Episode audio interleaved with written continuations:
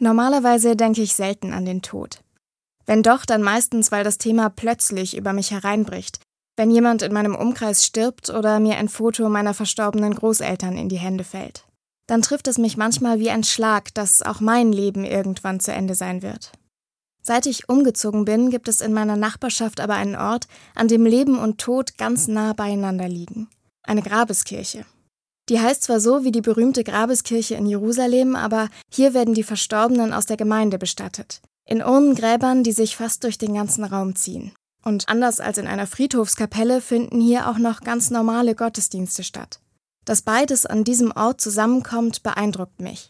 Menschen feiern hier Gottesdienst, denken über ihr Leben nach und schöpfen neue Kraft dafür. Und sie tun das mit ihren Verstorbenen im Rücken. Für die Menschen hier ist es offenbar kein Widerspruch, vom Leben zu sprechen und dabei immer auch an den Tod zu denken. Der Tod und die Verstorbenen sind selbstverständlich Teil des Lebens.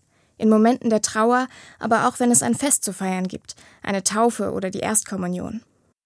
Dadurch, dass der Tod so präsent ist, wird vieles, was mir in meinem Leben wahnsinnig groß und wichtig erscheint, ein bisschen relativiert. Ein Streit zum Beispiel oder die Sorge vor einer schwierigen Aufgabe. Manchmal tut das gut. Und in der Grabeskirche wird etwas gelebt, das Teil meiner christlichen Hoffnung ist. Dass die Verstorbenen nie ganz aufhören, Teil meines Lebens zu sein. Dass Menschen, die ich liebe, nie einfach weg sind, sondern wir weiterhin verbunden bleiben.